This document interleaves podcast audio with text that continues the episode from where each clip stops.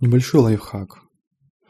Если ты, как и я, более предпочитаешь э, техническую подачу, сегодня речь пойдет о русском языке, то представь, что русский язык – это такой язык программирования. Язык программирования, который называется русский, эдакий русланг.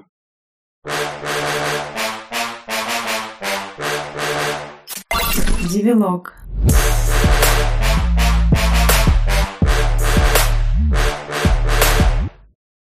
Представь, ты хорошо учился в школе, закончил вуз, и как бы хочется по инерции э, продолжать развиваться дальше. И тут тебя постигает мысль, о, стану адептом русского языка. Ты не просто начинаешь как бы его изучать, а ты начинаешь прям выгребать все книги, выкупать все, забирать у дедушки, и вот ты потратил энное количество лет, изучая тонны материала, э, прочитав все, книги, письма с Сургучевым, записки на бересте.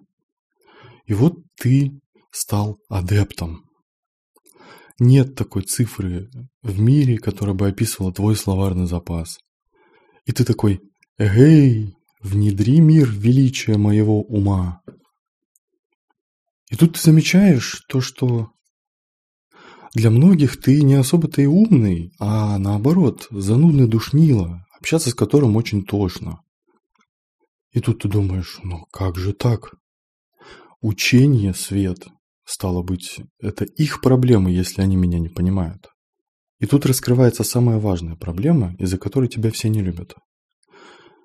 Из-за тебя, ради тебя одного, чтобы тебя понимать, нужно Изучить столько же, сколько изучил ты, потратить столько же времени. Из-за тебя одного. А стоила ли игра свеч? Как это происходит? Как говорила моя учительница в школе, язык – это такой предмет, который вы учите не для себя, а ради окружающих. Соответственно, если ты научился говорить, но не научился понимать окружающих, то смысла как бы в этом особо нет.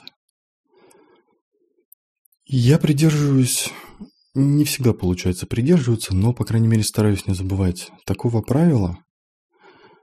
Говори для дураков. Почему? Потому что умный, если он захочет, может быть и умным, и дураком. А дурак, к сожалению, может быть только дураком. То есть, если ты хочешь, чтобы тебя понимали все, Проще говорить для дураков. То есть выражаться максимально просто. И какой бы у тебя словарный запас не был, ты должен понимать, где это все уместно, а где нет. И если ты достиг нирваны в своем развитии, но, к сожалению, разучился выражаться так, чтобы любой дурак тебя понимал, то какой в этом смысл? Резюмируем.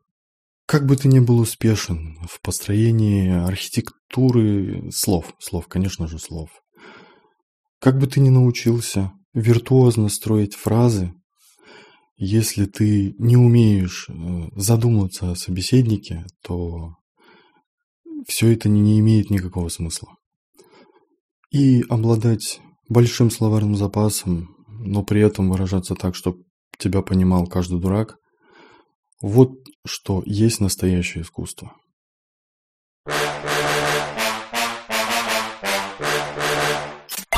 Девилог.